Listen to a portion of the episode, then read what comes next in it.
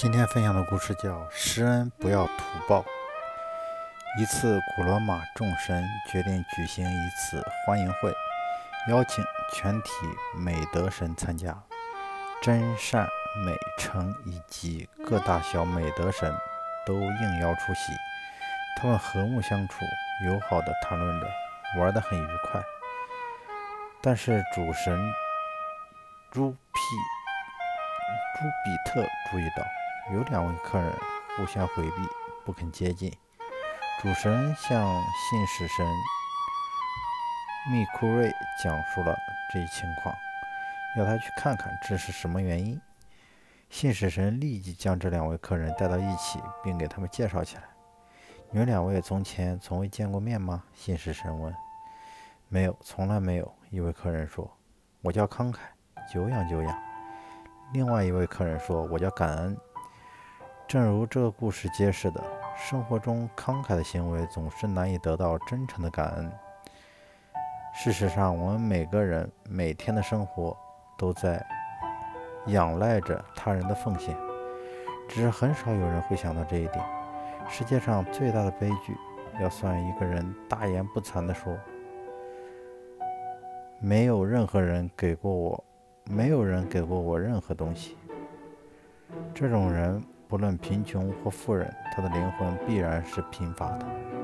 有良知的人，当他意识到生活赐予了赐予有多丰厚时，他们会真正的谦卑起来。他们感激别人对他们生活所做的贡献。当一个人记起了信心、梦想和希望是促使他生活下去的原因时，他就会伟大而谦卑。任何人以自己的成功为荣时，都应该想起他从别人那里接受的东西有多少。不错，感激是培养出来的。许多人从未真正感受、感觉到它，或者将它表示出来。由于我们只注意我们需要什么，导致我们很少去注意这些东西是从哪里来的。如果你要拥有美好的生活，就应该培养感恩的心。见义而为似乎超越了诗人的范畴，但事实上，见义而为更有广泛的含义。见义而为首先要求的不是他人，而是自己。他要求自己立身方正，守正不阿，勿以恶小而为之，勿以善小而不为。敢行直道，敢担道义。一方面要和自己的恶欲、贪念相抗争。另一方面，对他人的不义行为不屈从、不苟且，见义而为的为是多方面的，不单单指止戈为武，以勇以勇力抗衡。即使你在，即使在你无权无勇、人微言轻、身单力薄的情况下，依然可以用你可行的所有方式与恶抗衡，独立横流，亦不苟且，在姑息。必然养奸除恶不容不进的情况下，就是挺身而出奋不顾身，也应该是在所不辞的。但在更多情况下，我们首先要求的还是对合乎义的事肯为乐为。为在关键时刻可能表现为不畏强暴、不避风湿，但在更多的时候，可能只需要做一件很简单、毫无风险的事，也要拿出。极大的勇气。当你周围的人都翻越隔离栏杆、横过马路时，你却要绕很远的路去走行人横道或者过街天桥，周围的人会讥笑你胆小、愚拙。倘使你能不为所动，也算得上是见义而为之了。见义而为是中华民族千百年来最为崇尚的美德之一。人们对见义而为的行为总是。给予应有的颂扬，官方甚至给予当之无愧的荣誉和奖赏。没有哪一个朝代不倡导见义而为之奉上的。从某种意义上讲，见义而为是一种最大的施恩，是对国家社会上的大多数人的施恩。孔子说：“见义不为，无勇也。”所以君子应当见义而为。又说：“仁者必有勇，勇者未必有仁。”也就是说，具有仁义德性的人必定有勇，勇于什么呢？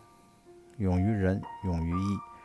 但有勇的人却不一定有仁仁义的德性，因为所谓，因为有些所谓勇者，只是勇于做坏事、为非作歹，或者只是不问青红皂白的勇。所以孔子强调说：“君子以义为上。君子有勇而无义为乱，小人有勇而无义为道。君子应始终把义作为至高无上的准则。如果只是有勇而无义，就会犯上作乱。只有把义与勇相融相合，统为一体，才能真正的做到见义而为。”墨子怀抱旧时的情怀，行义天下，认为只有义才能利民利天下，所以他以一个苦行僧的形象，周游列国诸侯，不仅极力宣传着他的学说主张，而且尽力制止非正义的、给天下百姓带来无穷灾祸的战争，达到了见义勇为的至高境界。天下有名的巧匠工书盘。为楚国制造了一种叫做云梯的工程器械，楚王将要这将要用这种器械攻打宋国。墨子当时在鲁国，听到这个消息后，立即动身，走了十天十夜，直奔楚国的都城趁去见公叔盘。公叔盘对墨子说：“夫子到这里来有何见教呢？”墨子说：“北方有人侮辱我，我想借你之力杀掉他。”公叔盘很不高兴，墨子又说：“请允许我送你十锭黄金作为报酬。”公叔盘说：“我一独行事，绝不会去随意杀人。”墨子立即起身向公叔盘拜拜揖说：“听，请听我说，我在北方听说了你造云梯，并将用云梯攻打宋国。宋国又又有什么罪过呢？楚国的土地有余，不足的是人口。”现在要为此牺牲掉本来就不足的人口，去争夺自己已经有余的土地，这不能算作聪明。宋国没有罪过，而去攻打他，不能说是仁。你明白这些道理，却不去谏止，不能算作忠。如果你谏止楚王，而楚王不从，就是你不强。你义不杀一人，而准备杀宋国的众人，确实不是一个明智的人。公叔盘听了墨子的一席话后，深为其折服。墨子接着说道：“既然我说的是对的，你又为什么不停止攻打宋国呢？”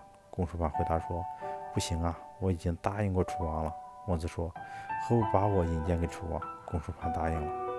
于是公叔盘引墨子见了楚王。墨子说道：“假定现在有一个人在此，舍弃自己华丽尊贵的彩车，却想去偷窃邻舍的那辆破车。”邻舍自己绣锦绣华贵的衣服，舍弃自己锦绣华贵的衣服，却想偷窃邻居的粗布短袄；舍弃自己的高粱肉食，却想偷去偷窃邻家的糟糠之食。楚王，你认为这是一个什么样的人呢？楚王说：“一定是有一个偷窃毛病的人。”墨子于是继续说道：“楚国的国土。”方圆五千里，宋国的国土不方圆五百里，两者相较，就像彩车与破车相比一样。楚国有云楚之泽，犀牛、麋鹿遍野都是；长江汉水又盛产于鳖，是富甲天下的地方。宋国贫瘠，连所谓野鸡、野兔和小鱼都没有，这就好像粮肉与糟糠相比一样。楚国有高大的松树，纹理细密的紫树，更有还有耿楠、樟木等等。宋国却没有，这就好像锦绣衣裳与粗布短袄相比一样。由这三件事而言，大王攻打宋国，就与那个有偷盗之癖的人并无相同。我看大王攻攻宋，不仅不能有所得，反而还要损伤大王的义。楚王听说后，你说的太好了。尽管这样，公输盘为我制造了云梯，我一定要攻取宋国。鉴于楚王的固执，墨子转向公输盘。墨子解下腰带，作为城墙，用小块木作为守城的器械，要与公输盘较试一番。公输盘多次不知道工程的巧妙变化，墨子都成功的加以抵御。公输盘的工程器械已用完而攻不下城，墨子守城的方法还确确有绰绰有余。公输盘只好认输，但是却说：“我已经知道该用什么方法来对付你，不过我不想说出来。”墨子也说：“我也知道用什么方法来，我也知道你用什么，你用。”你用来对付我的方法是什么？我也是不想说出来罢了。楚王在一旁不知道他们两个人到底在说什么，忙问其故。木子说：“公输盘的意思是，不过是要杀死我，杀死了我，宋国就无人能守住城，楚国就可以放心的去攻打宋国了。可是我已经安排我的学生。”秦、华、黎等三百人带着我设计的守城器械，正在宋国的城墙上等着楚国的进攻呢。所以，即便是杀了我，也不能杀绝懂防守之道的人。楚国还是无法攻破宋国。楚王听后，大声说说道：“说的太好了！”他不再固执地坚持攻宋，而是对墨子表示：“我不进攻宋国了。”墨子成功地劝阻。楚王放弃了进攻宋国的计划，便启程回鲁国。经过宋国时，适逢天降大雨，于是想到一个吕门内避避。看到守吕门的人，却不让他进，殊不知正是墨子，刚刚挽救了宋国，是宋国的救命恩人。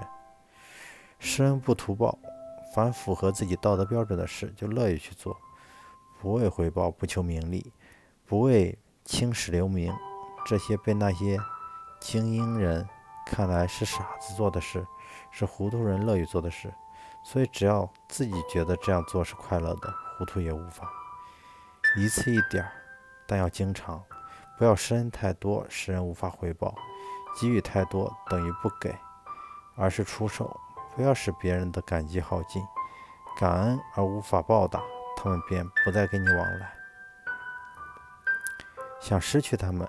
你只需让他们欠你很多，便可达到目的。